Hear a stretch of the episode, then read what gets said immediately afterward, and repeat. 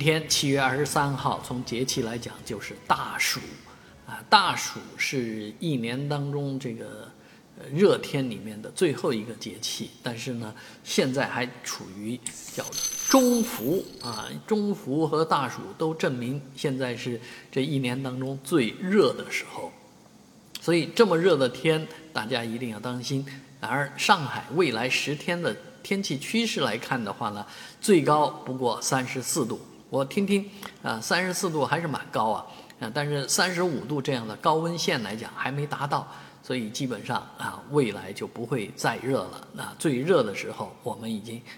挺过去了，啊，当然在这样的一个暑气未消的时候呢，啊，这个身体啊可能会受到一些影响，所以在这个节气里面吃啊绿豆粥啊一些生津的东西，包括吃西瓜啊。喝果汁啊，都是很必要的啊，补充一下这个身体。所以在这样的天气里面呢，啊，希望您也保持身体健康，心情愉快。